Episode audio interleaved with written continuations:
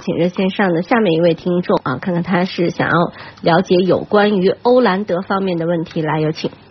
你好，哎，你好，张部长。哎，Hello，你好。问一下欧蓝德这个二点四的这个车情况咋样？呃，性价比真的很高，啊、性价比真的很高。但是呢，就说还是要问您的这个使用的强度大不大，公里数大不大？一年可能两万吧。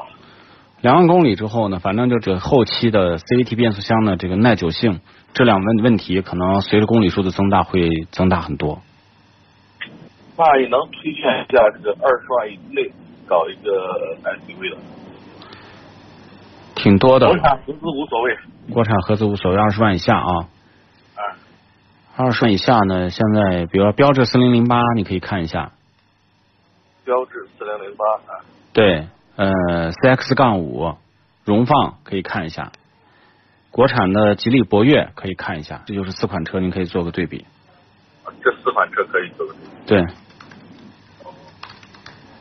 那行，那行，那可以考虑一下。对对对，好，那行，好，谢谢啊。哎，没事儿，好，再见，拜拜。